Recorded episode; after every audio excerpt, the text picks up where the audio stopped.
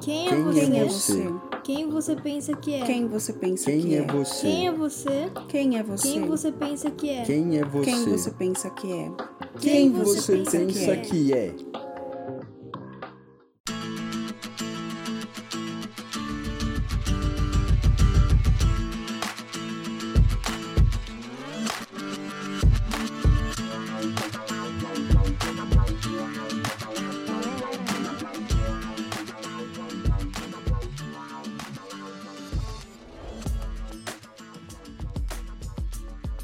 Pessoas, bem-vindos a mais um episódio do Quem Você Pensa Que É, um podcast de personalidade. E vejam só vocês também esse plot twist, um podcast com inclinações filosóficas.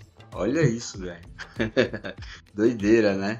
Então aqui, já, já ia esquecendo, eu sou o Ricardo, eu não me apresentei antes, né? E nesse podcast, a ideia é a gente investigar, faz você ser do jeito que você é, assim, sabe? Tipo, o que como a tua personalidade é construída, né? E assim, a gente sabe de, de várias, várias fontes, né? Quando você para para estudar personalidade, tem todo aquele rolê de 30 a 60% da genética, tem o meio cultural, né? Tem o ambiente, tem família, tem N fatores, né? Mas tem aquela coisinha também, sabe? Aquela fagulha que é sua, que mesmo que você, tipo, cresça num lugar que tem a mesma cultura de outras pessoas, tem os mesmos hábitos, você pode, tipo, consumir o mesmo tipo de conteúdo, de entretenimento, de literário e tal, mas mesmo assim, acaba que no final você é único. Tem aquela fagulha que faz você ser você e, a ideia desse podcast é investigar isso, cara. A gente quer entender o que, que faz as pessoas singulares, sabe?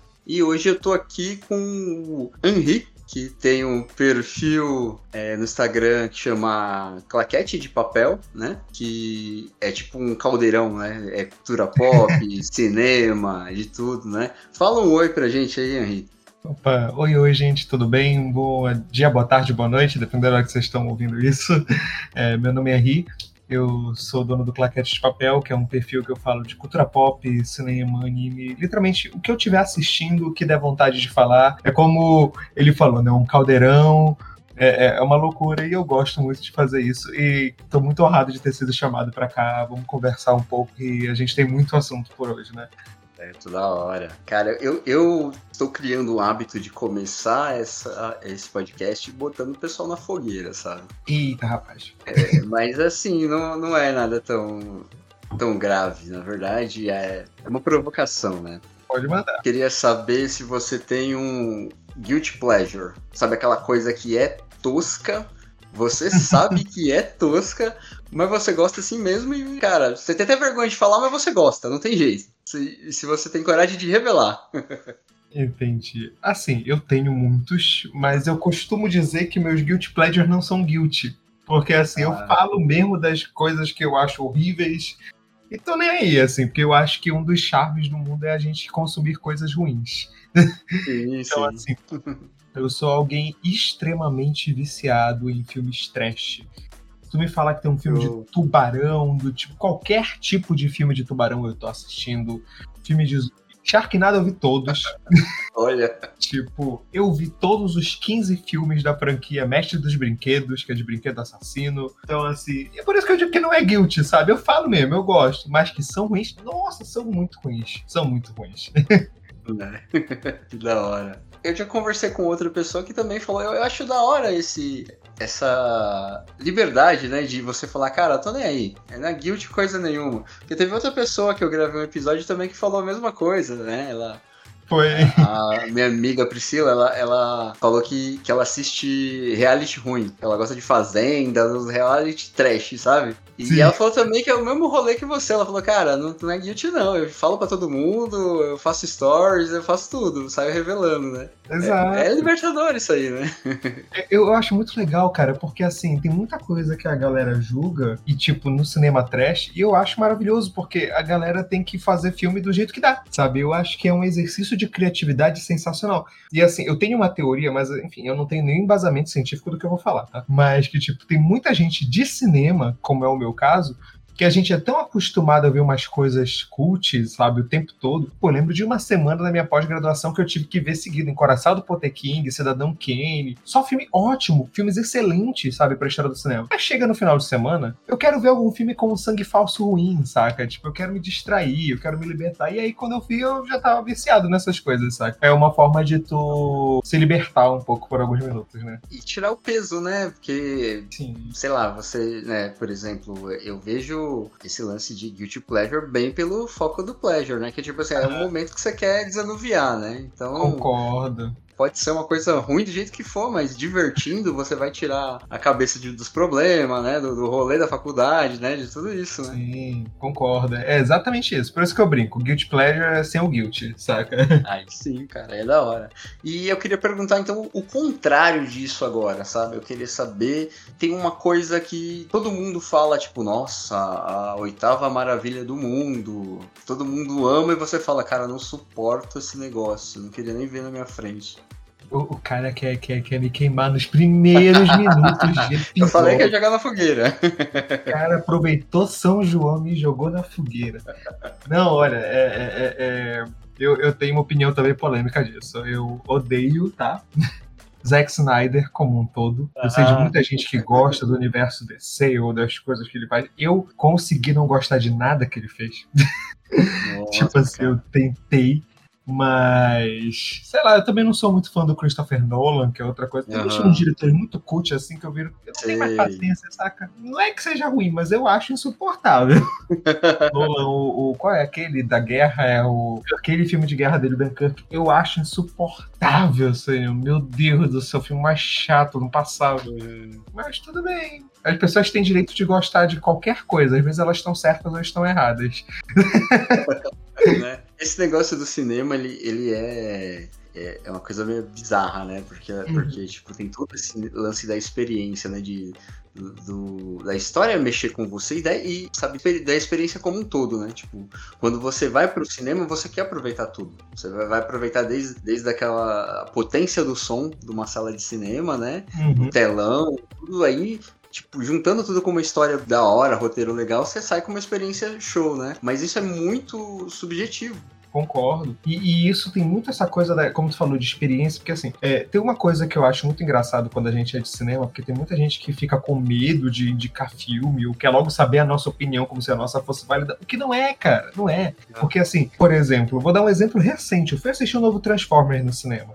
Ele é um filme bom? Ele é um roteiro bem estruturado? Ele tem. Não, cara, não é. Mas eu adorei, eu me distraí aquelas duas horas que eu estava na sala de cinema e vi uma cena onde tinha um gorila robô em cima de um caminhão robô. Eu já tava muito feliz, saca? Tipo, é sobre isso, saca? Então, tem. tem é, é como tu falou, a experiência. Talvez se eu visse esse filme em casa, ele não ia me tocar. Mas pela vibe de eu estar tá lá, eu fui no cinema sozinho, assim, numa tarde que eu não trabalhei. Cara, aliviou assim total, saca? Tipo assim, foi muito legal. Eu acho isso interessante. A experiência do cinema ou de qualquer cultura pop como um todo, ela tem esses pontos, né? De tipo, que vai te tocar tanto na alma, tanto no pensamento, né? Também ele só vai funcionar bem dentro do cinema, né? Se você for parar para assistir em casa na tua TV, depois você fala, nossa, cara, que triste. Concordo, né? concordo completamente. É, você não tem nenhum problema com olha, é, suspensão da descrença? Você não tem nenhum problema com suspensão da descrença? Tipo quando pega um Transformers, por exemplo? Não, cara, eu acredito que assim, a, a partir do momento que tu te propõe uh, assistir ou consumir algo, claro, que não tenha proposta realista, tu tem que estar preparado porque deve é. Então, assim, é diferente, por exemplo, eu vou assistir um filme, sei lá, The Post, sabe? Que é um filme que eu até assisti sempre acho excelente. Tipo, é um filme mega realista, sobre crítica ao mundo jornalístico. Cara, eu não quero ver um robô gigante nesse filme. Mas se eu vou ver um filme que a proposta, saca, é aquela, eu, eu, eu consigo, eu não sei, eu acredito que dá pra... Claro, isso é um nível interpessoal. Cada pessoa tem o seu nível de, de conseguir se desprender né, da realidade. Mas eu gosto da proposta de tu ir pro cinema ou consumir algo e se desligar da sua. Porque a partir do momento que tu aceita, sei lá, falando de Homem-Aranha agora, por exemplo, que eu assisti, eu ainda tô com a vibe né, do Aranha Verso no tipo. Filmaço, né? Eu curti, hein? Esse Então, assim, se tu já tá proposto a acreditar que tem um cara que tá tirando teia e subindo nas paredes, cara, tá de boa com o resto das coisas. Eu acho que o que mais é difícil de encarar como suspensão da descrença é, são as interpessoalidades. Tipo assim, se tu vai ver um filme e ver um humano não agindo como um humano na forma de falar ou agir, tipo, não tá nem aí pros superpoderes dele, tá? Tipo assim, mas se tu vê alguma coisa lá estranha. Por exemplo, eu tenho mais problema com gente burra em filme de terror. tipo assim, fazendo coisa que a gente nunca faria na vida real, do que com filme super-herói, entende? É, é, esse o nível, saca? Que eu quero explicar, assim. Eu, tô, eu sou bem de boa com isso. É, pergunto porque, assim, é, é, esse é um dos problemas que eu tenho, por exemplo, com Velozes e Furiosos, sim. Eu não, não, tenho, não tenho cabeça para ver Velozes e Furiosos, ah, tá ligado? Gosto. Mas é, tipo, é muito parecido com isso que você falou, porque, assim, eu consigo aceitar é, um universo de super-heróis, os Metal Mans e uhum. tal, cara, porque faz sentido, né? Como você falou, é, ele ajuda na sua suspensão da descrença porque você vai assistir o filme falando, cara, eu tô vendo uma ficção de super-heróis, cara que solta raio do olho, é, cara que voa, etc e tal, então não dá para eu esperar coerência daí, né? Sim, sim, não, verdade. O, né? Tipo, não dá para eu esperar realismo, né, cara? Mas assim, por exemplo, quando você pega o Velozes e Furiosos, o, o cara, tipo, ele joga joga o, joga o carro dele pilotando de ré debaixo de um caminhão e ele consegue se manter sem o caminhão passar por cima dele, tá ligado? Pra roubar alguma coisa. Ah, cara, é tipo, eu não consigo. Eu chego no meu limite, mano. Eu vi, eu vi o, o trailer desse último. Uhum. Aqui em casa, tipo, minha mulher assistiu, minha filha assistiu, tá ligado? Uhum. Mas eu vi o trailer no cinema quando eu tava indo assistir o Guardiões da Galáxia. Excelente. E que é um filmaço também, cara. Que finalização, né, mano? Eu achei top. Sim. Ah, mas aí passou o trailer do, do Velozes lá, né? E tem uma cena, tem dois helicópteros tentando pegar um carro com tipo uma corda, não sei. E o cara só acelera. Ah, eu dou uma acelerada aqui, derrubo dois helicópteros. Eu falei, ah, mano, aí não dá, cara. Aí, ah, aí tipo. Pra mim foi demais. Eu falei, não, não, não consigo, não consigo. eu, go eu gosto da, de como a franquia ela transicionou pro surreal. Porque se tu vê os primeiros filmes, eles são bem pé no chão sabe? Os dois Sim. primeiros. Mas aí depois ele vai indo assim de um jeito, cara. Pô, tem aquele Hobbs e Shaw que tem um cara com super poder no Velozes Furiosos. Uhum. Eu Isso. gosto, cara, eu gosto. O cara chutou a, a descrença pro alto, né? Pra lua, né? Tipo, ó, tipo, aqui não, né? Agora aqui virou mundo de fantasia também, né? eu gosto. É, eu, eu já, já falei muito sobre isso com os amigos, né? Sobre esse. O problema que eu tenho com, com filme que ele tenta vender, tipo, como se fosse real para você, sabe? E aí tem todo um público que vai assistir, por exemplo, Velozes e Furiosos, que acha que pode pegar o palio dele e fazer a mesma coisa na rua, tá ligado? Vou pegar aqui meu, meu corsinha. É, o cara sai, se sentindo, sai do cinema se sentindo Vin Diesel, tá ligado? Tudo pela minha família. Não, eu acho divertido, eu acho divertido. Essas franquias de ação exageradas eu gosto tudo, cara. Missão Impossível também, sabe? 007, essas coisas eu gosto. É aquele negócio, né, cara? Se o cara conseguir vender legal, tipo aquela ideia do. Né, por exemplo, você pensar em 007, né? É um monte de, de, gambiarra que não existe também, né? Os caras forçam a amizade até onde dá, né? Mas ele vende para você toda aquela historinha de super espiões, de tecnologia e blá blá blá, que você vai meio preparado pro cinema, assim, né? A gente compra a ideia, né? É verdade. Eu gosto. Mas eu, eu, eu fiz essa pergunta, essas duas perguntas que eu faço no começo, é, eu, eu, enxergo elas como meio que uma, uma investigação também, sabe? Do, da, uhum. da, personalidade, né, cara? Porque diz muito sobre você, né? O, aquilo que você, tipo, cara, não aguenta esse negócio nem, nem perto de mim. E, e aquilo que você, tipo, mesmo sendo ruim, você fala, não, mano, adoro isso, né? É, é um, um lance que é muito singular, vai, vai mudar muito de pessoa para pessoa e tal, né? E, e, e, isso, tipo assim, define muito o que, sei lá, a, a, nossa vida, todas as nossas decisões influenciam nos nossos gostos, né? Tipo, tem muito disso. Eu, eu, por exemplo, tenho um gosto muito específico que eu gosto muito e eu não tenho tantos amigos para conversar sobre isso, que é Tokusatsu. Eu, tipo assim, eu sou muito fã. E eu sei que tem uma galera que odeia, que fala que tipo, é tosco, sabe? É um bando de cara fantasiado soltando faísca. Eu adoro, saca? Tipo assim, eu já vi quase todos os 35 filmes do Godzilla, sabe? Então, Caraca. eu gosto, é uma- é um, é um ramo que eu me divirto, sabe? Mas eu, e isso tem a ver com a minha infância, por exemplo, sabe? Aham. O que eu gostava de fazer, o que eu gostava de assistir, saca? Então, como eu tô falando, isso vai é, depender muito de pessoa para pessoa. O que define o que ela vai gostar ou não gostar, né? Todos os caminhos que a vida faz ela ter, né? É, e tem, o- tem o lance da nostalgia também, Também, né? Fal- Falando de. Cara, não sei se você tá na mesma faixa de idade que eu, acho que não, acho que você é mais novo. Mas eu vi em primeira mão todos esses aí, cara. Sabe, tipo, eu assisti Jaspion, Changeman, Flashman, Jiraiya, sabe? Todos que você imaginar, eu vi quando lançou. Tipo, na- passava na manchete, coisa assim, Ah, sabe? não, eu já fui ver em reprise, depois eu baixei pra ver tudo. Ah, tá, tá. Eu vi ali na hora. Quantos anos tu tem? Cara, eu tô com 40 e. Faço 42. Ah, se não, tem 29. Ah, tá, tá. Então você viu só o reprise mesmo, né? 29 você pegou o que? O, o Power Ranger no começo, Peguei, eu acho? peguei tudinho, Power Rangers. É, né? Então quando passava Power Ranger, eu já tava numa fase que eu não gostava muito, que eu tava no grupo dos que falavam, nossa, que tosqueira, tá saindo faísca do cara quando, quando ele apanha. Então, eu talvez seja um pouquinho viciado. Pra quem tá só ouvindo, eu tô mostrando um capacete tamanho real do, do Ranger Vermelho É. do Espaço. Então, talvez eu seja um pouquinho viciado. Um pouquinho, né? Mas é, é todo, tem todo um, um, um mercado, né? O Tokusatsu ele tem um, um padrão, né? Cara, é muito parecido e tem muita ideia do. Eu acho que reflete bastante a época deles, né? Porque ti- tinha todo esse rolê de, cara, tipo, uma fascinação com o espaço, né? Sempre tinham as crianças que foram raptadas e voltaram com poderes pra combater o mal, né? Mas tu, tu sabe qual é o. Eu já tô desviando total o assunto, né? Mas tu sabe qual a origem dos Tokusatsu? Eu acho surreal essa história. Eles vêm de um trauma, o trauma de Hiroshima e Nagasaki e dos testes nucleares. Porque o que aconteceu? O primeiro filme Tokusatsu, realmente, primeira obra Tokusatsu que existiu, foi o primeiro filme do Godzilla de 54.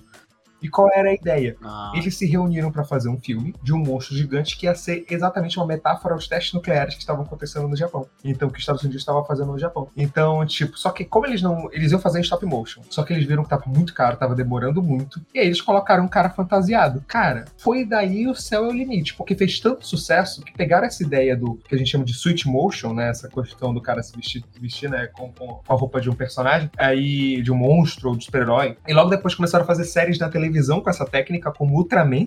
Depois veio o Kamen Rider. E, cara, tá aí até hoje, sabe? Tipo assim, eu acho surreal, porque o Tokusatsu ele define muito a época que ele tá passando. Como tu falou, a época da corrida espacial e do, do fascínio estelar.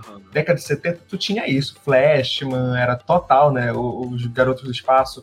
Jaspion, ele era um detetive espacial. E aí tu vai moldando e moldando. Por exemplo, mais recentemente, teve um em 2019 ou 2020, não lembro ao certo, que era o Kiramaide, que falava sobre... Foi até a época das Olimpíadas, então, tipo, tinha uma vibe meio de esporte. E um dos caras praticava e-sport, sabe? Então, tipo assim, é uma coisa que vai se moldando com a época. Eu acho, por isso que eu acho que eu tão fascinado por isso. A gente tem 60 anos de Tokusatsu, vai fazer 60 anos ano que vem de história de Tokusatsu. Então a gente tem muito da história, não só do Japão, mas eu acho que é um pouquinho reflexo do mundo todo, sabe? Eu acho isso bem legal. E é maneiro, né? É, tipo, não, não tô na mesma pegada que você, sabe? Tipo, eu tô mais ou menos, sabe aquela, aquele tipo de entretenimento que você tem uma nostalgia, mas que você não tem muita vontade de voltar lá pra ver pra falar, mano, vai que, tá ligado? Não, tem, tem uns que ficaram bem toscos mesmo. É. Tem uns que ficaram bem Mas toscos. é. Eu tenho, uma, eu tenho uma, um, um carinho por esses. Né? Porque passei muito Uhum. tempo com isso aí, cara. Passei muito tempo vendo. Acompanhei tudo isso.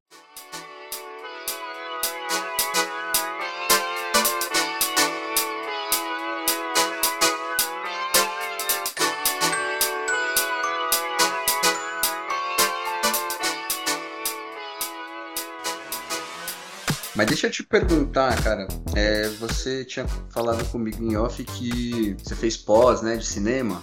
Isso, isso. Eu sou de formação publicitário e pós-graduado em cinema. MBA em E, cinema. e assim, deixa- você consegue me dizer? Porque assim, todo mundo cresceu, é, cresceu tipo vendo filme, sessão da tarde, cinema e tipo viajando desse mundo do cinema e tal, né? Mas de acordo com aquilo que a gente tá investigando aqui, que vo- tipo, se você tem uma faísquinha a mais que você falou, não, eu quero estar ali, cara, eu quero fazer isso aqui, tá ligado?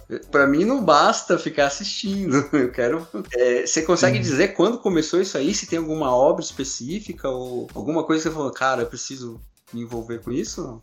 Eu, eu costumo dizer que eu não tenho, eu não tenho memória de qual foi a primeira faísca disso, mas eu tenho alguns pontos chaves na minha vida que me ajudaram na decisão. Então, por exemplo, coisas que eu não lembro, mas que eu ouço da minha mãe e minha avó falarem assim, é porque eu sempre brinquei com bonecos não tipo como se estivesse acontecendo alguma coisa, mas como se eu estivesse contando uma história. Eu fazia, tipo assim, pegava a caixa e fazia como se fosse uma telinha e eu brincava por dentro pra ver da, pela caixa, entendeu? Então, eu fazia meus brinquedos, que a gente veio de uma família muito, muito humilde, assim. Então, por exemplo, eu sempre pegava rolos de papel higiênico e desenhava rostinho e fazia os bonecos com eles. Então, tipo assim, eu sempre gostei de inventar as coisas que eu ia brincar. Não era, como eu nunca tive muito os meus brinquedos assim, eu gostava de produzir. Então, nisso, a criatividade vai aflorando, sabe? Então, tipo, eu criei personagens quando era menor que até hoje eu tenho esses registros, porque eu fazia o que eu fazia. Depois que eu fazia o boneco, o brinquedo, eu escrevia a história dele, sabe? Tipo assim. Então, eu digo que assim, lá atrás eu percebia que eu gostava de contar histórias.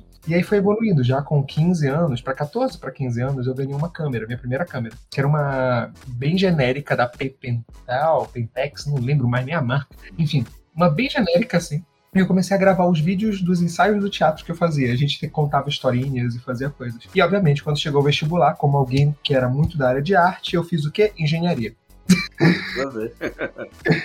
tipo assim, eu fiz duas engenharias, tipo assim, muito foi influência da família também, sabe? Então eu fiz engenharia de produção e engenharia de pesca. Uhum. E em, na engenharia, eu comecei a ver que eu comecei a fazer vídeo pro YouTube.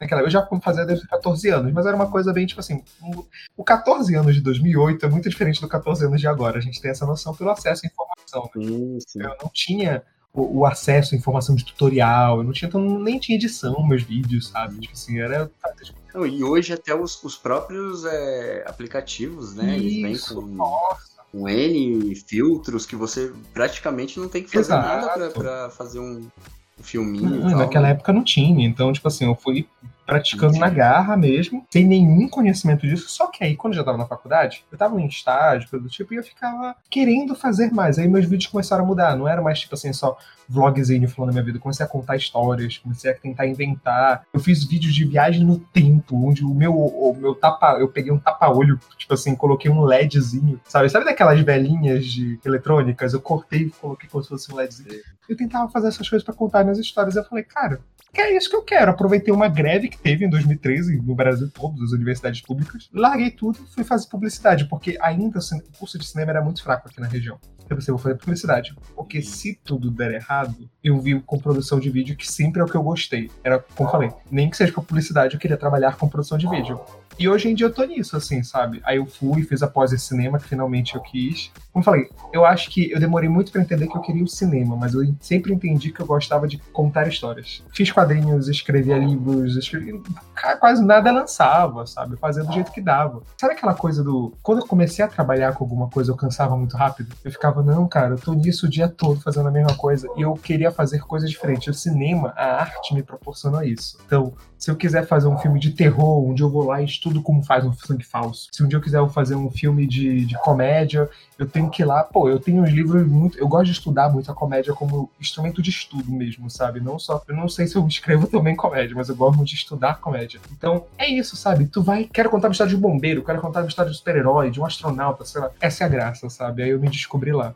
E assim, é, dentro dessa. do mundo do cinema aí, pelo que você tá falando, acho que você ficaria, tipo, bem mais, tipo, encaixado no rolê de roteiro, né? De, de criação, assim. Eu, né? eu trabalho, das, eu brinco que eu trabalho nas duas pontas, que eu trabalho com roteiro e eu trabalho com edição. Que é outra coisa que eu sou fascinado. Inclusive, o meu, o meu artigo né, de, de pós-graduação, eu escrevi sobre edição narrativa que eu acho que é, é, é, a edição é engraçado, porque surgiu por necessidade para mim. Eu, como falei, eu fazia vídeo pro YouTube, eu tinha que aprender a editar no Vmaker, depois eu fui aprendendo, aprendendo e tal, né? Uhum. Aí, hoje em dia eu faço efeito especial em After Effects, Blender, essas ah, coisas. Da hora. Mas naquela época, sabe, eu comecei a ver como tudo podia mudar por causa da edição. E eu comecei a me fascinar com isso. Então, tipo, quando eu fui estudar mesmo, efeito Kuletov, outras coisas técnicas do cinema de edição, eu me apaixonei, real. Então eu gosto de estar nessas duas pontas, sabe? Eu nem sou maior de dirigir, sabe? Eu não tenho paciência de estar lá dirigindo a torre, falando, não, seja assim, não, caguei. Eu quero escrever a história e eu quero editar ela no final pra ficar bonito, entendeu? É tipo muito o rolê do criativo, isso, né? Isso, isso. É, ficar imaginando é, o universo em si, os personagens, características, né? Uhum. Coisa assim. É, eu acho que é um trampo bem legal. Teve um, mais ou menos em 2015, eu comecei uma faculdade da FATEC, sabe? De desenvolvimento de jogos. Que legal, nossa, legal. Foi, só, só que eu saí fora antes, na verdade, mas eu também não, não, não aguentei terminar, não. Mas assim, é, é porque é, eu também tô mais ou menos pro lado do, do criativo, sabe? Eu, desenho Ah, e tal, eu toco bateria, então eu tô Top. muito mais pro lado das artes também, Sim. tá ligado? E aí, tipo, eu, eu descobri com seis meses de, de curso, assim, mais ou menos, que o foco daquele curso em específico era programar. Você saía um programador de lá. Se você quisesse, de repente, tipo, ah, não, não tá rolando programar jogos, você saía um programador para qualquer, né? Sabe, um dev. Você saía desenvolvendo, né? E a parte que era dedicada pra arte ali era um nada no final do curso, sabe? Você ia ter uma introdução a 3D, talvez. né? Entendi. E, cara, tipo, tinha uma parte em específico que a gente teve aula no primeiro semestre, que era língua portuguesa, mas era pra desenvolver, tipo, personagem, pra desenvolver é, universo, as coisas assim. E eu adorava essa aula, bicho. Essa aula pra mim era a melhor, cara, tá ligado? De criar personagem, é, você tinha é, o desafio de o teu personagem, independente do que você criou, você tinha que dar um jeito de é, fazer ele interagir com outro personagem de outra pessoa o mais diferente possível, tá ligado? Legal. Então aí tinha todo o rolê da criatividade mesmo, de cara, como é que eu faço Aí tu te empolga mais nessa parte, né? Sim, sim, é muito o rolê da criatividade, cara. Legal. Mas aí, tipo, entrou aula de cálculo, aula de programação, eu falei, mano, não dá. Não quero mais. Não dá, não. Eu- eu Vai, eu sa é, acabei saindo fora, né? Mas eu, eu tô muito mais pro lado dos criativos também.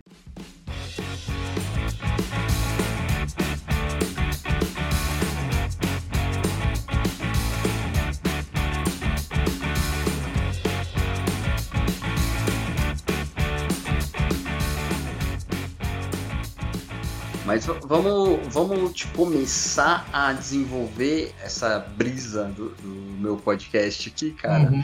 É, como a gente tem já meio que introduzido aqui, tipo, a importância do tanto do cinema quanto da cultura pop na sua vida, né? Que você Uhum. falou tudo que você curte e como que você foi direcionando para essas áreas, né? Eu queria tentar expandir, tipo, esse, esse panorama para ver se a gente consegue meio que definir a importância da- desse, desse tipo de cultura, tanto cinema quanto a cultura pop e tal, na construção da personalidade em geral, porque é, você para. Até tem aquele negócio que você falou que é, que é meio polêmico, mas você para pra pensar. Eu, eu cresci em uma época que o nerd era o esquisito, tá ligado? Não, mano, aquele cara ali não, não, não fica amigo dele, não. Que ele, né? que cara não é muito normal, não, né? O cara que gostava de é, gibi de super-herói, de anime, coisa assim, tá ligado? E esse cara é meio diferente, ele não joga bola, mano. Esse cara não, não gosta de carro, ele gosta de, de desenho japonês, pô, tá ligado? E eu vi, cara, tipo, gradativamente, né? Eu, eu percebi que hoje a moda é ser assim, é ser o, o, o nerd, né? O nerd ficou legal do nada, né? Tipo, tem algumas vantagens pra quem já era antes, né? Que é, do ponto de vista que eu vejo a coisa, é uma co- e é um lance que eu vejo. Também eu tava falando assim, do, do ponto de vista que eu vejo, e, e é uma coisa que eu já vi, tipo, uma galera falando, tipo, o, o Érico Borgo lá, que era do Omelete, tá na rua agora, o pessoal do Jovem Nerd, eu já vi eles comentando, tipo, cara, que essa é uma época é, maravilhosa para ser nerd, porque você, Uhum. você tem a tecnologia a seu favor, sabe? No, no sentido de, assim, quando você lia um gibi lá, na, na- quando eu tinha 8, 10 anos lá, que eu li um gibi do Homem-Aranha, não era, era impensável a ideia de você ver um, um filme no nível do filme que a gente vê hoje, tá ligado? Da, da tecnologia, efeito especial, tipo, coisas do tipo, esse universo que a Marvel criou, por exemplo, era impensável. Tinha até uns filmes podres, você falou que gosta dos trash, você deve saber. Tinha uns filmes podres do, do Thor, do, do Capitão América com capacete de moto, tá ligado? Teve. né, que você olhava e falava, cara, isso aqui não tem nada a ver com o gibi, cara, isso é um, né, tipo, você não precisava ser adulto pra olhar, olhar aquilo e falar, nossa, que porcaria, não tem nada a ver com... Então, tipo, eu vejo como uma vantagem, assim, que a gente consegue ver o, os universos que a gente cresceu assim, na tela do cinema hoje, né? Com essa ideia, porque se, se não fosse uma, uma moda, a, a cultura nerd, se ela não tivesse vendendo do jeito que vende, talvez não tinha ninguém que se importasse em fazer alguma coisa assim hoje, né? Então, para mim, nesse sentido é uma vantagem. Mas tem, claro, todas uma série de desvantagens também, né? É, é.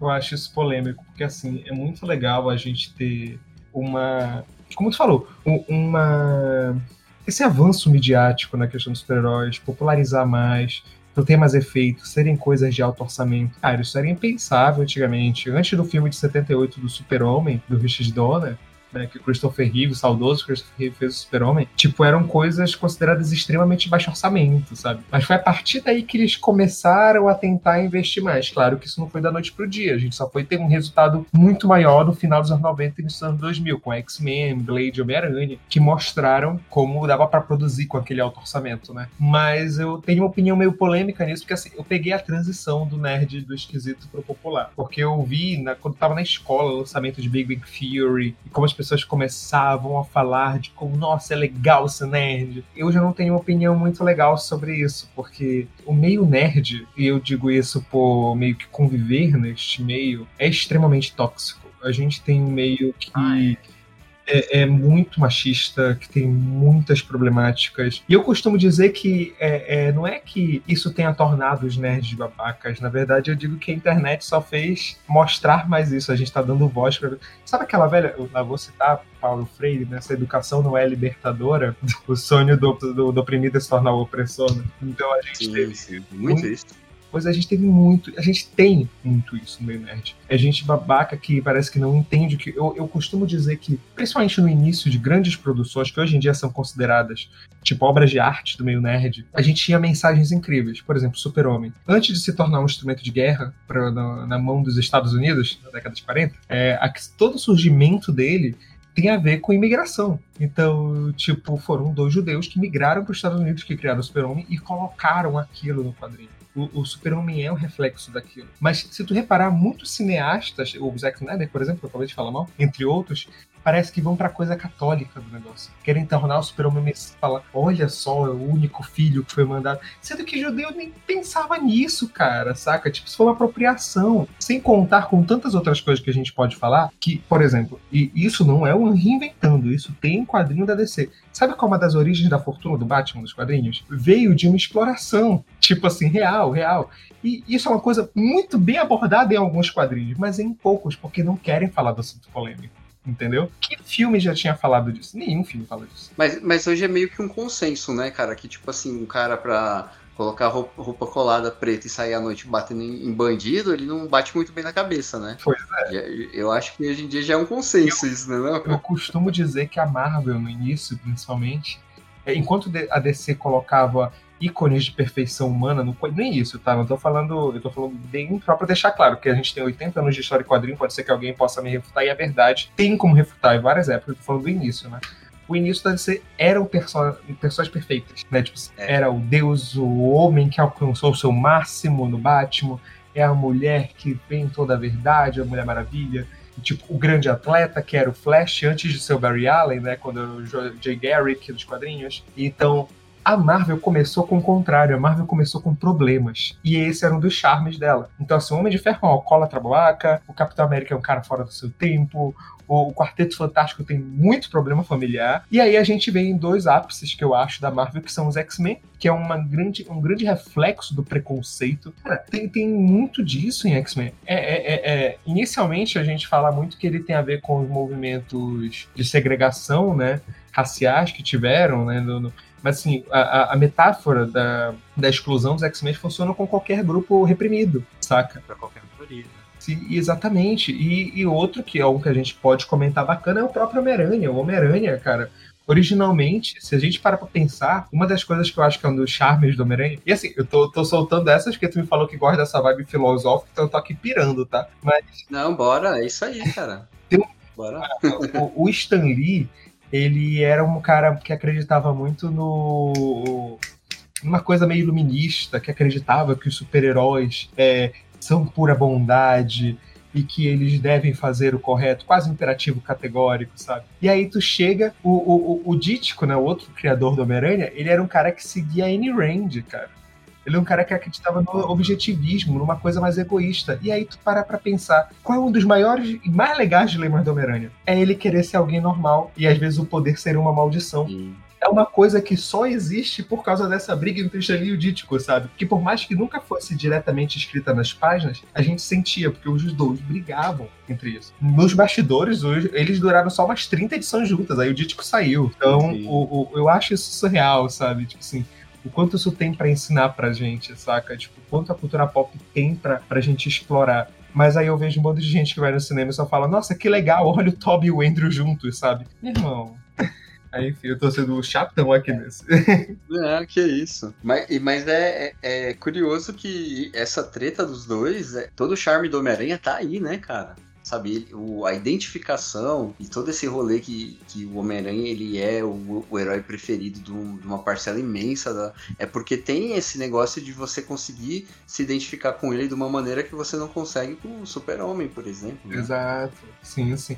É uma coisa que, na verdade, aí por isso que eu falei, né, temos anos e anos da DC, né? Mas eu acho que o Super-Homem pós as crises no, nos quadrinhos né, da DC, ele se tornou um personagem muito mais identificável. Eu gosto muito disso. Mas, tipo assim, é justamente quando o Super... Por exemplo, tem um quadrinho, inclusive eu tenho ele, que é o Super-Homem Esmaga Clã, que ele é baseado em um programa de rádio que existia na década de 40, se eu não estou enganado, que qual era a proposta... Eu não lembro se era final da década de 30 ou início dos anos 40, tá? Eu vou deixar essa margem porque eu não, não sei afirmar certinho. Mas qual era a proposta desse programa de rádio? Era narrar historinhas do Super-Homem e eles começaram a escrever coisas originais, tipo além dos quadrinhos. Então, coisas como a Kryptonita surgiram lá, não nos quadrinhos. E, e só que teve um, uma edição, um programa específico que era o Super-Homem contra o Clã da Cruz de Fogo, que um cara, ele tava investigando coisas da Ku Klux Klan de verdade, e ele passou essas informações pra galera da rádio, e eles fizeram um programa onde é o Super-Homem impedindo a Ku Klux Klan de avançar. E por incrível que pareça, isso impediu uma, pode parecer pouco, né? Mas impediu de uma reunião acontecer. Tipo assim, porque a polícia ficou atenta. E essa história é tão surreal que eles lançaram um quadrinho não tem nem três anos. Inclusive, saiu no Brasil ano passado, mas o quadrinho deve ter lançado uns dois, três anos, narrando essa história e a edição que sai no Brasil, que é linda. Não vou fazer propaganda de graça pra editora, mas a edição é linda. Ela tem atrás um, um anexo com documentos explicando toda essa história que eu tô falando, assim, inspirando a, a, contando a história real que inspirou o quadrinho, saca? E é sensacional, cara. É incrível. Porque, é, primeiro, tá aí um personagem que a gente fala eu, eu, gosto de como as pessoas têm tentado tirar a imagem do super-homem dos Estados Unidos. Se tu reparar em alguns filmes algumas obras, estão tentando tirar isso para mostrar como ele é o ícone de bondade e que os Estados Unidos às vezes tem muito problema. Porque é só tu parar pra pensar, quem é o maior vilão do super-homem? É o empresário americano. Também, né, no, no, cinema, o Capitão América ele desvinculou muito rápido do. Porque eu lembro, cara, de ler os gibis do Capitão América, ele era um patriota chato, mano. Exato. Ele desvinculou rápido, né? Sim, no, nos quadrinhos tem um momento que ele fica descrente com os Estados Unidos, ele se torna um nômade, que é um cara sem pátria. Mas, tipo assim, é muito vai e volta nos quadrinhos, depende muito do autor. Nos cinemas foi muito rápido. E eu achei isso muito legal. Na verdade, no próprio primeiro filme dele já tem ele ficando meio descrente com o governo, né? Que só quer usar ele como uma, uma propaganda, né? E no segundo filme, então, que é, eu acho, o melhor filme do Capitão América e um dos melhores filmes da Marvel, que é Capitão América 2. É mesmo é, é, sensacional, cara, porque tem tudo isso, né? O medo da paranoia, o pós-11 de setembro perturbando até hoje a mente dos americanos. Eu acho sensacional. É, é bem louco mesmo. E tanto ele quanto, quanto o Super-Homem teve todo esse. Mas, mas é, é, Você consegue tipo, definir qual é a data, tipo, nos quadrinhos, faz muito tempo, porque eu acho que é, é até um tanto recente esse, esse receio com os Estados Unidos, tipo, cara, os monstros capitalistas e tal. É, é um, um pouco recente até, não é? Pois é, a gente teve vários momentos, como eu falei, tipo assim, é, o, o, personagem depende muito do autor, né? Se a gente quer usar o super-homem para ser um instrumento imperialista americano, tem muito autor que vai usar. Da mesma forma que tiveram autores, assim. Eu acho que o primeiro grande boom disso foi na década de. final da década de 70, início dos anos 80. Me corrija se eu estiver errado, porque às vezes eu posso errar um pouquinho de data. Mas foi pós a época do Nixon, Watergate, toda aquela descrença americana. Eu sei que foi nessa época que o Capitão América teve essa, essa cortada pra era do Nômade e tal. O do Super-Homem, acredito que seja na mesma época. Mas como eu falei, isso é uma coisa que vai e volta, sabe? Porque tu pega quadrinho da década de 90, é super tipo assim, ah, não, é só lutinha e acabou, parou, filosofia. Aí depois do 11 de setembro, então nem se fala. A gente tem uns quadrinhos extremamente patriotas nos 11, depois do 11 de setembro. E, e tipo assim, muito pra, tipo assim, ter re, restabelecer a imagem do americano como os povos sobreviventes, né? Então, mas aí, como eu falei, a gente já tá tendo uma descansa de novo. Então, é uma coisa muito vai e volta. A gente tem, por exemplo, se eu não me engano, em uma das, sem exagero, uma das cinco primeiras edições do Super-Homem, é, eu acho que eu tenho essa história, inclusive, ele pega. É, tem dois países que estão em guerra, se eu não me engano, são países fictícios, e ele, para tentar resolver isso, ele leva um dos, um dos líderes do país pro meio do campo de guerra para ele ver como é que é. é. é. Dependendo do autor, ele já sabe trabalhar isso, sabe? Porque ele tira o cara, o líder, que nunca foi para um campo de guerra, para ver, olha, é isso que você está causando dentro daquela sua sala, sabe? Isso lá no início. Então, como eu falei, vai e volta. Mas eu digo que a origem do super-homem, mais até do, do que a do Capitão América, o Capitão América surgiu no meio da guerra, ele foi um instrumento de manipulação midiática e tal, mas Super-Homem surgiu o contrário. Ele surgiu dessa forma, meio com padrões, não estou dizendo que 100%, mas alguns padrões que a gente identifica como socialista, não comunismo, mas sim socialista. E depois, logo que ele foi vendido, sabe, para uma editora americana, tipo, na verdade, ele já tinha sido lançado nos Estados Unidos, mas depois que saiu dos direitos dos criadores, sabe? Aí eles começaram a usar também como propaganda de guerra.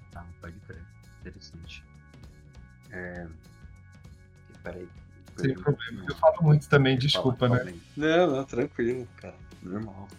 A, a conversa é, é, Ela vai e volta mesmo. É, é assim, cara. Eu, eu acho que uma conversa boa é uhum. é assim, né?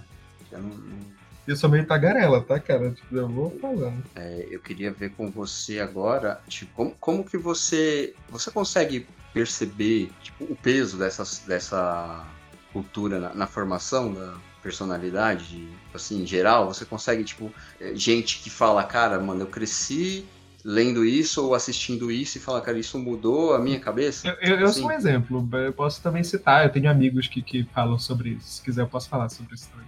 Fala sim, por favor.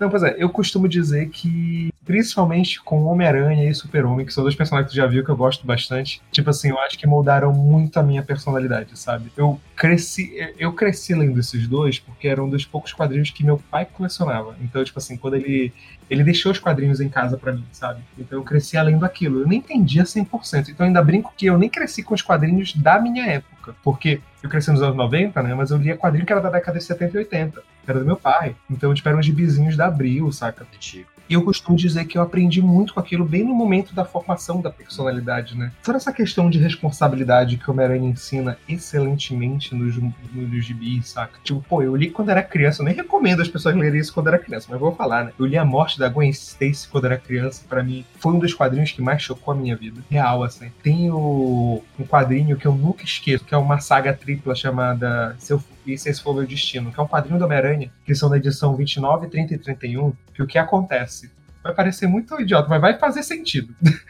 é um quadrinho sobre o Peter tá indo pra faculdade. Então ele tá com aquela crise de tipo, ah, eu tenho que seguir a minha vida ou eu preciso ser um super-herói. Só que algumas edições antes a tia Mace tinha sido atacada, ela perdeu muito sangue e ele transferiu sangue para ela, fez uma transfusão, né? Só que aí do nada ela começa a passar mal, porque o sangue dele não tá sendo compatível com ela por ter radioatividade da aranha. Então a história se passa com ele indo buscar a cura para ela. Só que e aí que tá o charme. Quando ele consegue a cura que tava com o Detoctopus, a base cai em cima dele. Ele tava numa base que cai e fica cheio de destroços em cima do Homem-Aranha. O resto do quadrinho, por bastante tempo, é ele embaixo desses destroços refletindo o que faz ele ser o Homem-Aranha. Então, tipo assim, foi um quadrinho que me tocou muito nisso. Parece uma história simples, né? Tipo assim, de aventura, de super-herói, mas ele começa a pensar, cara, olha, o que minhas atitudes podem fazer, eu preciso pensar melhor nelas. Ou eu salvo a tia May, ou eu me salvo, o que, que eu vou fazer, sabe? Tem, é uma lição muito importante que influenciou muito na minha vida, sabe? Então, eu, eu, e como tu percebeu também, eu quando eu fui para o meio acadêmico, eu comecei a estudar realmente esses personagens. Eu fui estudar filosofia dentro de Homem-Aranha, eu fui realmente estudar a questão sociológica dentro do personagem. E eu conheço muita gente que se afetou com isso, sabe?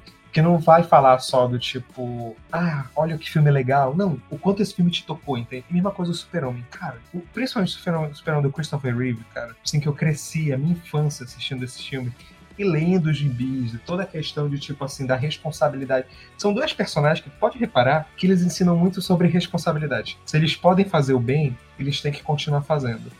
Então, tipo, mudou muito o meu dia a dia. E sem contar, como eu tô falando também, na questão de contar uma história. Quando eu li esse quadrinho do Homem-Aranha, que eu comentei, o Se For Meu Destino, eu lembro também de ter mexido uma chavezinha na minha cabeça, de ter percebido que até onde a gente pode ir? A gente precisa contar uma história cheia de cena de ação ou coisa assim com super-herói? Não. A gente pode contar uma história sobre reflexão, sobre luto. Nossa, os, o, o, o, próprio Homem-Aranha, após a história da Gwen Stacy, ele tem umas sagas muito lindas sobre luto. Tem uma saga chamada Homem-Aranha Azul, que inteira é sobre o perder um ente querido. É, é, lindo, é lindo. E aquilo, e eu te digo, isso me ajudou na, na perda do meu primeiro amor. Tipo assim, eu reli esse quadrinho. É uma coisa que me toca muito. Então eu costumo dizer que a cultura pop, se a gente abrir o coração, e ver muito mais do que uma história legal para caçar easter egg ou coisa do tipo, ela pode ensinar muito mesmo. Então, eu vou sair um pouquinho do, do assunto super-herói, quadrinho, mas ainda continuar na cultura pop, que é outra coisa que é um dos meus fascínios, que é Zelda. Eu sou muito viciado. Tem rapidinho que eu lembrei aqui e que você falou sobre o e é quadrinho também que é, era sobre luto e tal eu lembrei não sei se você leu esse é uma é graphic novel e se eu não me engano tinha mais mais de um volume do Surfista Prateado, com que ele morre, que ele tem uma doença que nem o Galactus consegue é, tirar de dentro eu, dele. Eu li isso, mas faz muito tempo. Esse quadrinho é antigo, né? Eu, eu lembro. Eu, eu, lembro, mas eu. É, tem um tempinho. Mas é tipo uma das coisas mais filosóficas que eu vi no, numa HQ, cara. Que é, sabe, tipo, ele já é inclinado à filosofia, né? O surfista, né? Mas essa gráfica em específica eu achei que ela tem a filosofia trabalhando esse rolê Sim. do. Não, e era isso que eu ia comentar agora. É, sai, como eu falei, né? Saindo um pouquinho do super-herói, outra coisa que eu sou muito fascinado é Zelda.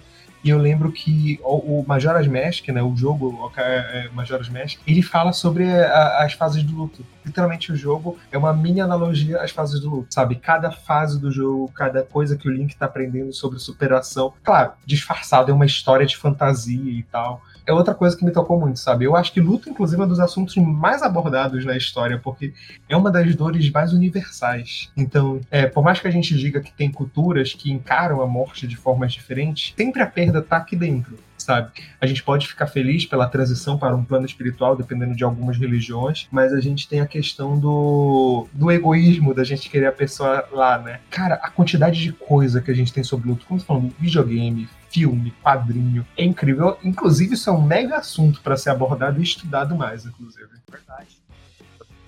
Um tempo atrás, é, você falou aí, eu, lembrei, é uma autora da Dark Side, cara, não vou lembrar o nome dele. Não, não cheguei a ler. Confissões do Crematório, é muito bom, cara. Mas ele assim, ele não é, não é romance, não é nada, ele tipo assim, é uma é um relato da, da mulher mesmo, né? O que acontece é que ela ela começa a trabalhar no crematório e aí ela começa a se é, aprofundar na ideia de morte que a gente tem, na cultura que a gente tem sobre a morte. E aí ela fala muito sobre esse, tudo esse rolê que você falou, que é gente que encara, que tipo, que nem encara é, a morte, né? né? Gente que não, nem fala disso, cara, não, fala, né?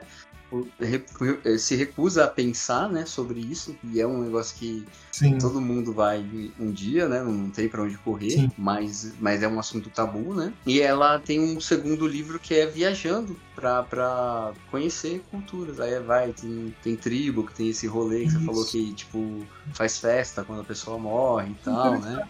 É, é, é, muito bom, cara. É, tipo, porque parece que a meta dela, e ela, ela até comenta em algum momento dos livros, é ela tentar, tipo, tipo aliviar, né? é, fazer com que o, o, tema morte seja um, um tema mais, tipo, menos tabu e mais comum, sabe, cara? Tipo, encare de, uma maneira Sim. mais, tá ligado? Mais tranquila. Eu, eu, eu, vou atrás, fiquei realmente bem Oficina interessado. crematório. Não, eu vou atrás. Mas a, eu não vou lembrar o nome. me passa no WhatsApp aí pra eu não esquecer. Passo, passo sim. Pode crer. Passo sim. Ah, eu, eu, ai, desculpa, é porque eu lembrei de uma coisa. Eu posso comentar mais uma coisinha rapidinho? Pode, pode, pode sim. É porque a gente tá falando também sobre a questão de se moldar a personalidade, né? Tipo assim, o que a gente assiste e tal. E eu, eu, eu lembro de um amigo meu, o Sérgio, eu vou mandar isso daqui pra ele ouvir depois é, que a gente conversava muito sobre, voltando lá ao Tokusatsu, como isso afeta a nossa vida, né? E, tipo assim, quantidade de coisas que a gente aprendeu sobre bondade, sobre união. Cara, todas as séries de Super Sentai, principalmente, falam sobre amizade, sobre união, sobre. E, e um tempo desse a gente conversou porque a gente fez uma peça, foi incrível, uma peça temática de Power Ranger. E a gente, nisso, a gente foi conversando muito. E tem uma série que eu, inclusive, recomendo muito, chamada Tokusatsu Gagaga, que ela fala sobre uma garota, que ela tem 21 anos, eu acho, não lembro. E aí ela assiste essas séries que são consideradas infantis, então ela tem vergonha de falar para as pessoas. Só que a série, o ponto dessa série é ela perdendo a vergonha, voltando ao assunto Guilty Pleasure, né?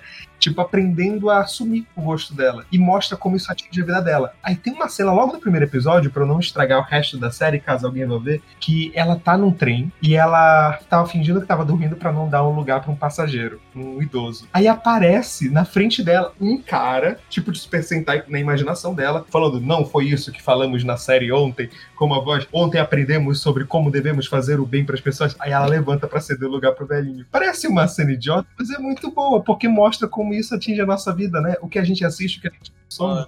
Ensina muito sobre a gente, né? Aí eu lembrei disso agora. Eu falei muito disso com o Sérgio um tempo desse. E acho muito legal, voltando ao Tokusatsu. Né? Sim.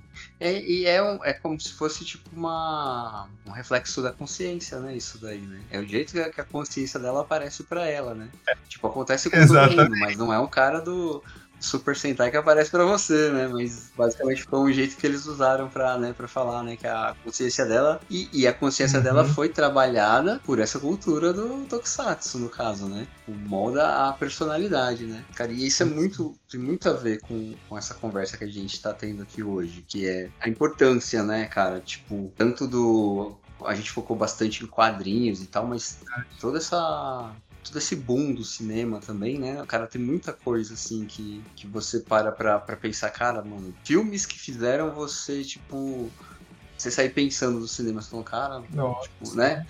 É. Eu acho muito da hora isso, mano. Tem, tem, tem obras assim que você nem consegue esquecer mais, né, cara? Que ela é, carrega, você carrega pra vida, né? Uns filmes assim, né? É, cara, eu... eu... poderia citar, por exemplo, cara, de comédia, sabe, do, do Jim Carrey, o, o Mentiroso. Nossa. Mano, é muito da hora, cara. Tu acredita que eu tinha pensado em exemplo do Jim Carrey também pra falar, mas não era o Mentiroso? É mesmo? Tu falou sobre filmes que. Tem, tem um filme que meu sonho era poder apagar ele da minha cabeça para ver de novo como se fosse a primeira vez, assim, que. É. Pra, pra ter o mesmo impacto, que é o Show de Truman. Show de Truman, putz, é filmaço. Aquele filme para mim é uma aula é uma aula de cinema que, assim, me moldou muito também em entendimento sobre perseverança, e sobre, tipo, a ideia de se libertar. Eu acho que a gente, às vezes, se prende tanto por coisa que a gente pensa que os outros estão pensando da gente, sabe? E, e, esse filme é ele quebrando esse tabu e quebrando isso para ele se libertar e fazer a própria missão, saca? Então, e descobrindo o, o, um, enfim, o, o, que aquilo não é a realidade dele. E, tipo, o Jim Carrey, nessa época, ainda fazia uns filmes excelentes, né? Convenhamos, né?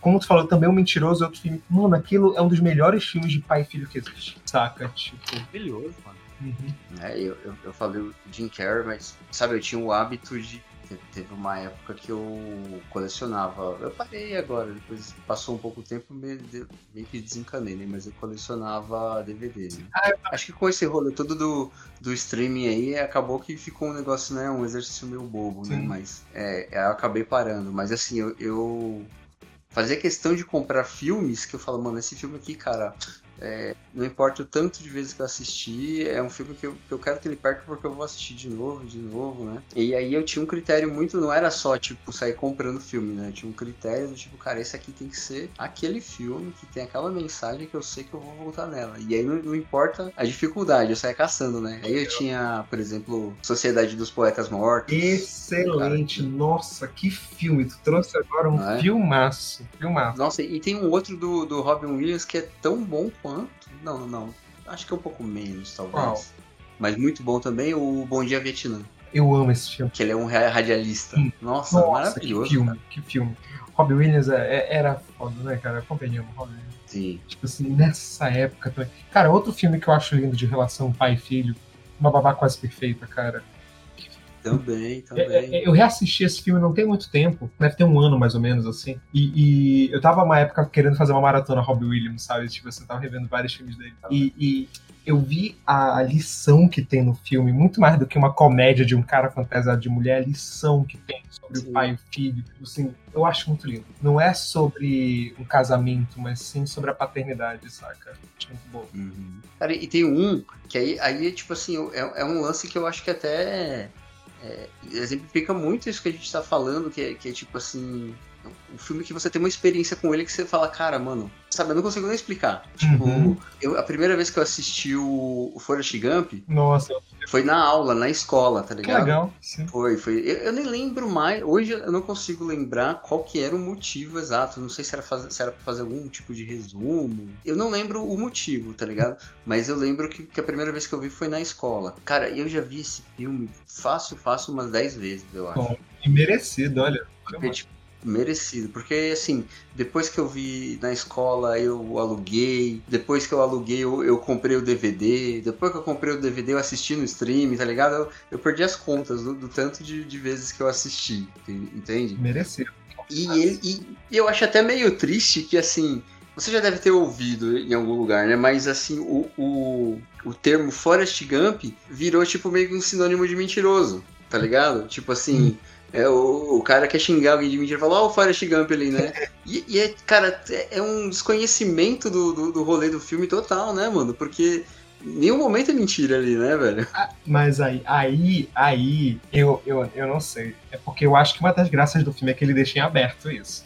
É tipo assim, É, é ele, ele flerta com a fantasia, né? isso. A ideia é que, na verdade, a gente mexer com alguém que tem uma visão sobre a realidade diferente, um, um- Sim.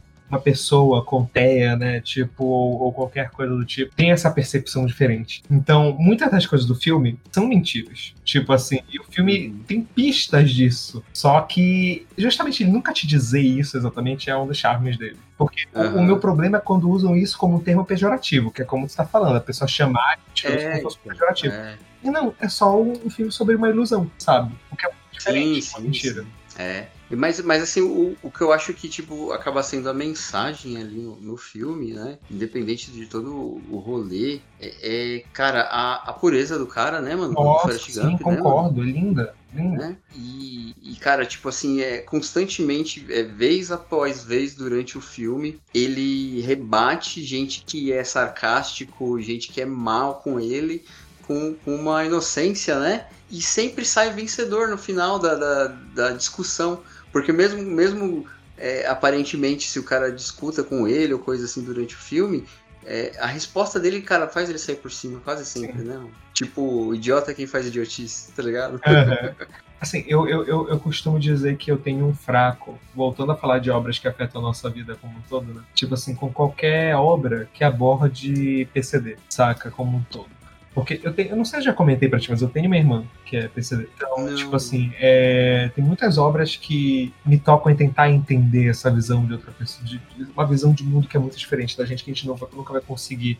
é, a gente pode exercer empatia, mas nunca vai ter os mesmos olhos daquela pessoa. Então, por exemplo, tem uma obra, literalmente, é o meu quadrinho favorito. A gente chegou num ponto agora de, tipo assim, de cartada mesmo. assim. O meu quadrinho favorito é o Não Era Você Que Eu Esperava. Ele é um quadrinho chamado de um francês chamado Fabien Tomé e ele fala sobre um pai que tem uma filha com Down. E só que a graça dessa obra é que ela vai mostrando o, o, o- todas as dificuldades e todo o aprendizado do amar. Porque, tipo assim, a gente costuma só falar das coisas bonitas quando a mídia aborda Down ou coisa do tipo, mas não fala das dificuldades, de como a gente vai aprendendo. Mas o lindo desse quadrinho é porque ele tem essas duas facetas. Não é nenhuma história de drama com, com até, tipo, dramatizando demais a criação, mas também mostrando o lado bonito. E na obra, que é baseado na vida dele, ele tem uma filha com, com Down, é, mostra a relação dele com a mulher, com a, a fi- outra filha que aprende a ser irmã dela, sabe?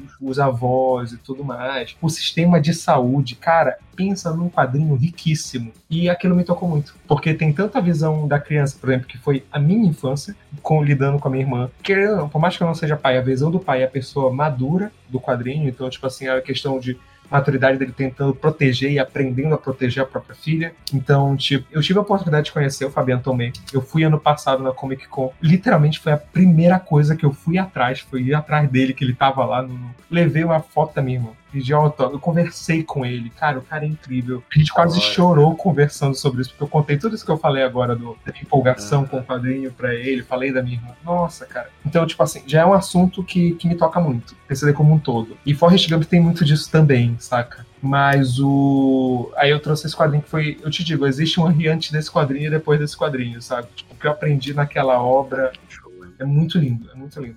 A gente refletindo com a gente mesmo. Tem coisas que eu vi que os meus pais, principalmente a minha mãe, que criou muito minha assim, faziam e eu, eu não entendi. Porque eu, pô, eu sei lá, eu tinha uns sete anos de idade, minha irmã cinco, ela é dois anos mais nova que eu, e eu via que, ah, meus pais não podiam me buscar na escola ou fazer tais, tais coisas, e eu era uma criança que, como uma criança, não entende, então eu ficava triste, queria, mas hoje em dia eu entendo o que meus pais faziam, que era pra dar uma qualidade de vida melhor pra minha irmã, entende? E eu vi isso lendo o quadrinho, que aí eu comecei, eu, eu lembro que eu emprestei pra minha mãe, minha mãe chorou lendo esse quadrinho, foi uma experiência muito familiar, linda, sabe? Então, tipo, tem obra realmente que te define muito, cara, que a gente aprende muito. Cara, e eu acho que esse tipo de olhar, tipo, com essa sensibilidade, é, é só como você falou mesmo, alguém que tem na família mesmo, né? É, é uma coisa bem, bem pessoal. É porque, tipo assim, que nem você falou, sua mãe chorou e você entendeu um monte de coisa da sua vida através dele, né? Mas, por exemplo, se eu, se eu tivesse lido, eu poderia ter, como você falou, uma, uma empatia, né, pelo personagem e tudo, mas não seria a mesma coisa que é pra você, né? Sim, sim. Não é, tem, tem as obras que atingem a gente de, no âmago, né? Tipo, uma coisa única, Uhum. né? Mas é muito legal tu ler essas coisas e tu perceber, por exemplo, que não é só contigo. Então, Sim, um outro ponto que, por exemplo, é um quadrinho que eu acho lindo, lindo, mas eu abri muito mais os olhos conversando com amigos meus, é o Jeremias Pele, que é um quadrinho. Sim, bom pra caramba, mano. Eu tenho ele. Pois é, e tipo assim, eu como uma pessoa branca, eu não. Eu exerci empatia, entendi muito daquilo. Só que o Antônio, que é um amigo meu que leu, que ele é uma pessoa negra, ele conversou muito comigo sobre como ele se identificou com coisas que o Jeremias passou na infância dele. Ele conversa que o pai precisa ter com o Jeremias para explicar de por que as pessoas tratam diferente. Então, tipo assim, é uma coisa que eu não passei, mas olha só como o- o mundo da arte é incrível, né? Olha o que ele te faz proporcionar a gente aprende outra visão, coisas que eu nunca pensei, que eu comecei a pensar dentro desse quadrinho, e muito mais quando a gente se dispõe a abrir os, os ouvidos para outras pessoas, tipo, que a gente aprende mais ainda delas, saca? Da mesma forma que eu tô te falando sobre um quadrinho de PCD, entendeu? Eu acho isso sensacional, eu acho uma Uhum. troca maravilhosa. assim. Cara, e, e esse do, do Jeremias aí, ele, ele é muito parecido com, com todo. o- ca- Cara, todo o boom do primeiro filme do, do Pantera Negra, né? Nossa, Sabe, toda aquela, né? Filmaço. Eu, eu sim. lembro, cara, de. Cara, eu vi, na internet um, um vídeo do, do Chadwick, né? Que ele fez, tipo, uma campanha com uma emissora, eu acho que era de, de TV, em, em que, tipo, o, eles chamavam pessoas pretas pra, tipo, falar, cara, é, dá uma mensagem pro, pro ator aí e fala é, a importância do filme pra você e tal, né? E ele tava, tipo, do lado, escondido na cortina, assim, cara. E aí, tipo, tinha uma galera que ia falar, né, sobre, cara, agora eu tenho um super-herói, sabe? Tem uma representação e tal. E aí ele aparecia e dava um abraço no pessoal, tá ligado? Muito show de bola, cara, muito show de bola. É, e eu acho que essa é a grande força né, da cultura pop, né? Quando ela toca as pessoas da forma certa, quando ela ensina, quando ela muda a tua vida, quando ela. Como tu falou aí, é, voltando ao Homem-Aranha, né? Que a gente tava falando muito do Homem-Aranha mais cedo. Assim, cara, o impacto que tem o Aranha Verso, cara, é, é impressionante, tanto no quadrinho, tanto no cinema. O Miles, cara, que personagem incrível. Eu lembro que eu tava acompanhando na época, eu comprava os quadrinhos do. que era o Marvel Millennium, que era a época o, o Ultimate. Eu li a morte do Peter, fiquei triste. No outro quadrinho eu li a entrada do Miles e já tava assim, sabe, feliz. é, é uma experiência única, sem contar com a Gwen Aranha. Cara, que personagem rica, que que assuntos a gente pode abordar. Então, eu, eu, eu, eu torço para que pessoas consigam, principalmente as gerações mais novas, consigam ter esse impacto que eu tive lá atrás, Uhum. sabe, como personagem. É, e que a gente continue moldando pessoas novas com novas artes, sabe? Mas arte mesmo, não produto, sabe? Porque E, como a gente tava conversando, tem, ver um. Cara, todo filme, todo ano, 10 filmes de super-herói, pelo amor de Deus, não precisa, sabe? Te foca em fazer um que vai marcar a tua vida. O, o ano que lançou o Homem-Aranha, original em 2002, cara, se teve três filmes de super-herói, foi muito. E, e a gente teve, foi o Homem-Aranha, o X-Men 2, se eu não me engano, ou, ou foi perto, eu não lembro exatamente. Acho que Blade 2 também lançou nessa mesma época, assim. Uhum. Então, tipo assim, e acabou. E são filmes excelentes. Até hoje. sabe? Então é isso que eu digo, eu acho que é importante, sabe? O que a arte pode nos ensinar, e a mesma arte dentro da cultura pop, saca? Pode ensinar e moldar a gente, né? Como você falou, o impacto do Pantera Negra, o impacto que vão ter outros filmes que vão vir, eu acho isso incrível. O, o próprio Guardiões lá, que encerrou com, com aquela mensagem sobre pode-se dizer ali que tem muito aquele rolê de crueldade animal, né, cara? Que, que foca muito naquela aquele rolê das experiências do auto-evolucionário, né, né? Nossa, que vilão, né? Nossa, Convenhamos cara. que bem escrito. Sim, foi Tava todo mundo esperando do Kang, todo mundo ignorou o Kang do Homem-Formiga 13 e o auto-revolucionário do nada, então, sabe? Parece... É, eu acho que o Kang ainda tem potencial, porque como são N versões, pode, pode aparecer algum Sim. Kang mais legal aí, né? Tanto, tanto que eu acho até que aquele, aquele do Loki, eu acho ele legal. Que ele é um, um mais cabeça. Eu acho ele legal. Né? O, o do Loki é melhor, eu concordo contigo. Então, eu acho que assim, como tem esse sei lá, tinha um coliseu inteiro no, no final do, né, do tinha um coliseu hum. inteiro de Kang, deve ter um ali que os caras conseguem explorar bem, né? Dá pra fazer um. Algo que se salva. Né? Então. Sim. É, dá, dá pra, tipo, ter um pouquinho de esperança ainda, né? Mas Sim. esse o Alto Revolucionário, cara, ele roubou a cena. Para mim, eu nunca tinha. Como eu não acompanhei quadrinhos do, do Guardiões, eu nem sabia desse cara. Nunca tinha nem ouvido falar, tá ligado? O, o Alto Evolucionário é um personagem bem B e ele chegou a ser vilão de, dos Vingadores, na verdade, não dos, dos Guardiões, uhum. em quadrinhos, tipo assim, um one shot rapidinho, é. sabe? Tipo, nada de grandes sagas com o Alto Revolucionário, sabe? Então eu gostei muito, gostei muito dele no cinema. Forma... Ele é muito diferente visualmente, inclusive. Nos quadrinhos ele parece um robozão, sabe? Ele é meio branco e vermelho, assim, uhum. sabe? Então eu gostei, eu gostei muito, gostei muito, muito, muito da abordagem do cinema dele. Sim, eu, eu, eu gosto desse essa pegada de ir um pouquinho além da, da história do super-herói, como a gente tinha até comentado lá atrás, porque Cara, é muito legal você ver efeito especial, você ver os caras voando, você ver o Hulk transformando e tal, né? Mas quando Sim. os caras, tipo, aproveita é, esse cenário para passar uma mensagem, cara, tipo, a do Guardiões e essa que você falou do Aranha Verso, que tem muito. Cara, eu acho que eu acho que ali bate forte com muita molecada ali em fase de crescimento, porque ele é, ele discute hum. muito esse rolê da inadequação, né, mano? Né? Do, do cara, tipo, tentar achar o lugar dele no mundo e tal, né? Uhum. O, o, o Homem-Aranha sempre teve essa lição com, com, com jovens, né? Você pode reparar que, tipo, todo super-herói, Super-Homem, Batman, eles tinham essa questão do, de serem pessoas de 30 e poucos anos, saca? Uhum. Tipo, o próprio Homem de Ferro, que já era um milionário, eu acho que fosse um pouquinho mais jovem, ainda era um cara mais velho. Uhum.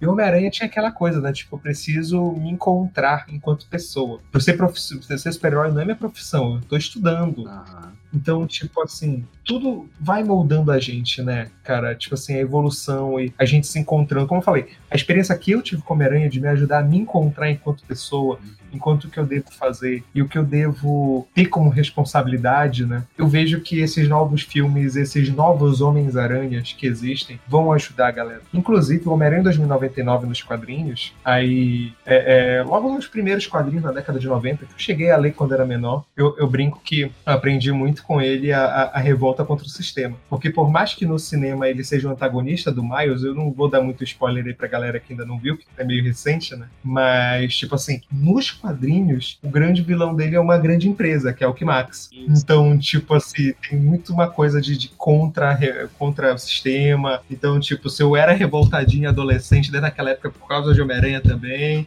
então, tipo, tem, tem muito isso. Eu, eu tipo, personagem... você tava falando. É, você lembra que ano que é o, o Aranha 2029? Se eu não tô enganado, é de 92, 93 começaram a sair os quadrinhos dele. Ele, é um momento, sabe, tipo, você consegue ver é, reflexo no, nesse Homem-Aranha, aí no, no, no, quadrinho, do jeito que você tá falando, é um momento que a cultura em geral tá muito antissistema. Se você for ver essa época aí, tá uhum. rolando na música Rage Against the Machine, tá ligado? Verdade, né? verdade, nossa.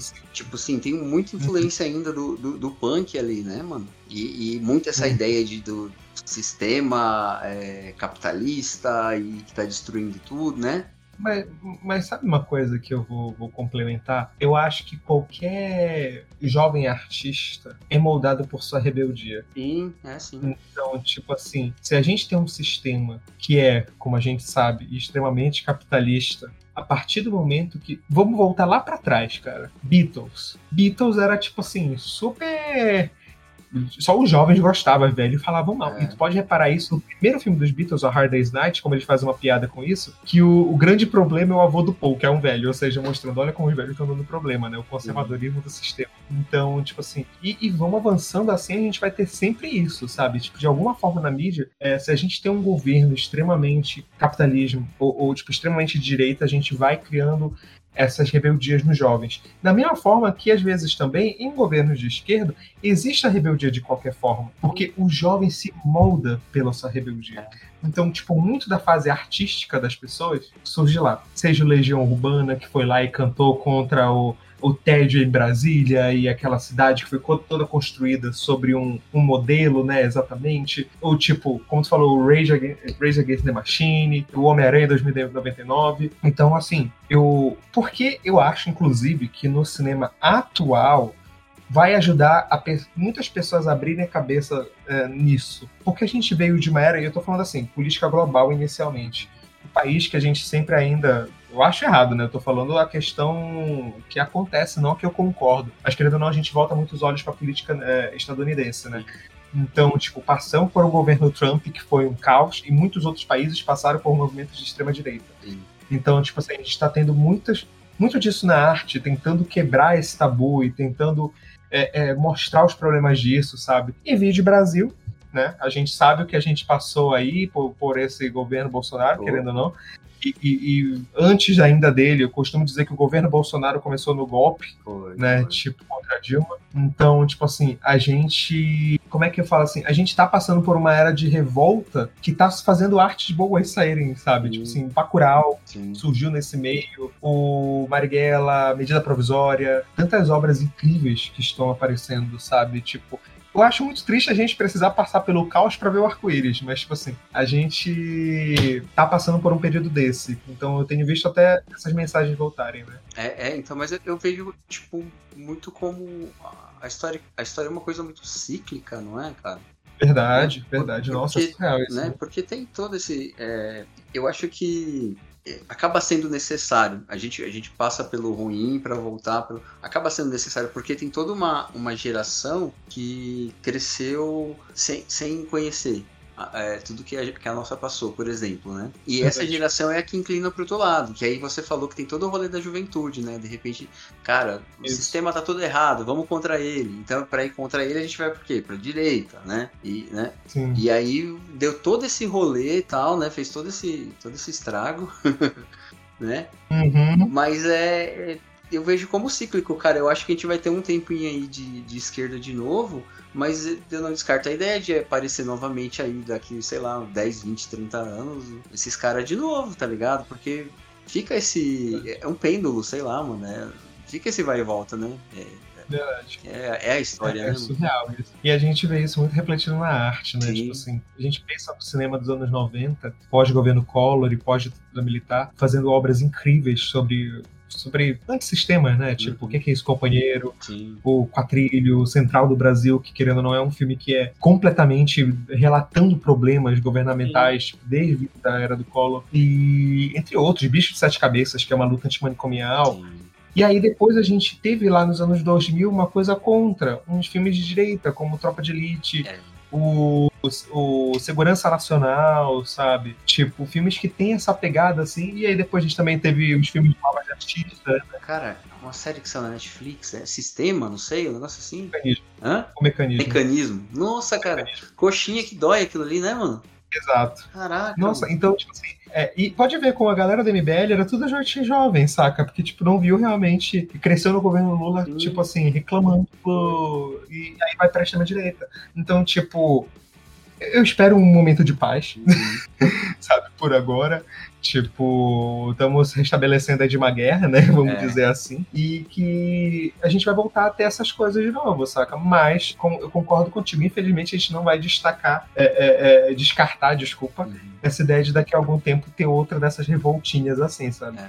E aí, estamos aqui já falando de política, sociologia, filosofia, né, aqui nessa pira, mas é realismo capitalista, né? É mais fácil a gente imaginar o fim do mundo do que o fim do capitalismo. Sim, sim. Quando elas repensarem na arte, né, aí a gente vai fazendo, né? Tá. Tipo, acho legal isso. não é necessariamente influenciar, mas abrir um pouquinho a cabeça para outras interpretações, né? Então, mas o jeito que eu vejo uma é, sabe, uma efetividade nisso é, é esse que você falou mesmo, é cara, é, é formiguinha, é trabalho de formiguinha, tá ligado? Tipo assim, é, salvar o mundo uma pessoa por vez, tá ligado?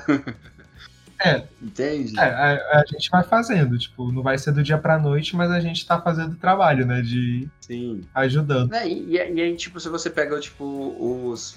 Sabe, se você pega os preceitos, de repente, assim, né? O, é, foge um pouco da ideia política, foge um pouco da ideologia, da, da, ideia de tipo um sistema que derruba outro, coisa assim. Você pega tipo os adjetivos aí, você pega a, a, a, parte boa e você bota em prática na tua vida, em quem você convive, você dá esse exemplo. Para mim é uma coisa muito mais efetiva do que você pensar em uma tomada, tá ligado? Vamos fazer uma revolução no Brasil e mudar o, o sistema, tá ligado? Eu, eu, não vejo isso. Acho um negócio impraticável, tá ligado? É uma coisa de cada vez, né? Uhum. É um tema cascudo esse, né? sim, sim. Não, mas eu acho um tema muito interessante, acho muito legal conversar é. sobre isso. É legal que é um, sabe, como, como a ideia aqui é discutir personalidade, cara, a gente é tipo vários ângulos, várias, né, várias características, vários, né, você não consegue, eu, eu acho limitante o, a ideia de rotular, por exemplo, sabe, de você falar, tipo, ah, é, eu tô falando com o cara do canal Nerd, né? E, Sim. Né? Eu sou, sei lá, o, o, filósofo. Não, eu acho, tá ligado? um negócio limitante, porque a gente tem, é multifacetado, né, cara? E, e Não, é, verdade, né? cara. As pessoas são muito mais do que só um gosto, né? Sim, sim. E, e tem, tipo, eu, eu, acho que tem muito que se aproveitar numa conversa quando você, tipo, sai só do, daquele rótulo. Se você enxerga Concordo. a pessoa como um indivíduo multifacetado, complexo, com várias né, camadas, sim. né? E, e, não só a, a, o rótulo da camiseta, né? Sim, sim. É, cara, é como a gente diz assim, quem, quem se prende a uma coisa só, cara. Eu conheço gente que, tipo assim, é óbvio que eu não vou citar nome, né? Mas, tipo assim, fica, não, eu só faço falar de quadrinho da Marvel. Aí eu vejo aquela pessoa, a gente sai pra algum rolê, só fica falando de quadrinho da Marvel. Gente, saca? Pra quê? Sim, sim. Saca? Tipo, tanta coisa pra gente explorar. E eu digo, é como eu tô falando, tem muita gente nesse meio que só tá ligando pra, olha, parece com o quadrinho, olha os easter eggs. E olha a quantidade de coisa que a gente tá falando que pode tirar de interpretações dos quadrinhos, sabe? Da história e o estudo por trás disso, sabe? É, é, acho, acho paia quando a pessoa se limita tanto. Sim, é pra caramba, cara. É, e é um mau uso, né, da, da mídia. Né? Seja qual for ela, está sendo uhum. mal utilizada, né? Tá, tá perdendo metade do, da utilidade ali, né? Mas é. Verdade. Mas é. Eu acho que o cinema, cara, ele é diferente, um pouco diferente dos quadrinhos. Eu acho que ele consegue simplificar mais a mensagem, sabe, tipo, no intuito de fazer entender o, é, uma mensagem que está por trás assim, eu acho que o, o cinema ele tem, ele tem mais ferramentas que o quadrinho para fazer isso, tá ligado? É, eu, eu, eu, costumo dizer que não é que o cinema facilite, porque tem alguns problemas, alguns filmes que, que às vezes não facilitam, inclusive, sabe? Tipo assim, acabam até distorcendo mensagens. Porém, eu costumo dizer que o cinema é a melhor forma democrática de levar mensagens. Porque, querendo ou não, a gente sabe como quadrinho é caro, é difícil acesso alguns. Tipo, quanto literatura, infelizmente, a gente sabe que tem muita gente que não lê, não tem o costume, né, de ler sempre. O cinema não. É muito raro tu ouvir alguém que fale, não, não gosto de ver filme, não gosto série, sabe? É, então, tipo, é, se bem utilizado, o cinema pode ser uma ótima ferramenta de reflexão e entendimento. Tipo, mas também pode ser usado pro mal, né? Vídeos, filmes de propaganda nazista da década de 40, né? Mas, tipo assim, dá pra gente explorar, né? É, e se for ver também aquele da, da Ku Klux Klan lá, do que Cara, fez um sucesso absurdo nos Ah, Estados é Unidos, o. Né, Isso. Cara, esse negócio. Ele foi o responsável por uma galera que se filiou a esse grupo aí, mano. O negócio foi bizarro, né? É muito bizarro. Assim, é, eu tive que assistir esse filme na pós-graduação. Uhum. Tipo assim, ele. Eu, eu, tenho. Eu sou do time que a gente precisa tirar esse filme do currículo, saca? Inclusive. Uhum. E é bizarro, porque ele faz de tudo para tu tentar simpatizar pela Klux Klan, cara. Sim. É um lixo filme, pelo amor de Deus. E as pessoas enaltecem e falam até hoje desse filme, que mostrando que ele sim é a origem da sociedade norte-americana, sabe? Nossa, é é muito problemático. Aquilo é bizarro. Eu sou do time que Porque deve ter muita gente que não vai assistir com essa cabeça. É um filme de fácil acesso. Uhum. Não é que eu acho que o filme de- deva sumir do mapa, mas eu acho que esse filme deveria vir com uma mensagem antes, sabe? Sim, tipo, sim. alguma coisa explicando, olha, isso é da época, coisa do tipo, que, nossa, é bizarro, cara. Eu acho assustador. Não veria isso nunca mais de novo. não assisti, na verdade. Eu, eu, eu ouvi um, um podcast em que ele, ele falava sobre a Ku Klux Klan, né? E, e aí falava sobre a importância do, do, do filme na, na época, sabe? No estrago que ele fez, né? Em, né? em matéria de propaganda mesmo, de convencer, de fazer cabeça, né? Tem um filme excelente que é aquele Infiltrado na Clã, Sim, que ele mostra um, um grupo de pessoas assistindo esse filme, né? É assustador, cara. É assustador. caraca, bizarro. Eu não vi o Infiltrado ainda. Faz um tempo que eu tô pra ver, não. Recomendo muito, cara. Recomendo muito. Filmaço, filmaço E é uma história mesmo. também adaptada, né? De, uma história real, não é? É uma história real, uma história real. Eu tenho o livro que narra a história real, que, que aí eles fizeram, né? O cara que passou por isso escreveu depois um livro. E aí eu, eu cheguei a ler, é sensacional, cara. É surreal, assim, que eles fizeram. Não, é bola. Cara, acho que a gente tá chegando no final aqui, né, mano? Pelo, pelo tanto que a gente saiu explorando cultura pop, cinema, política, livros, né?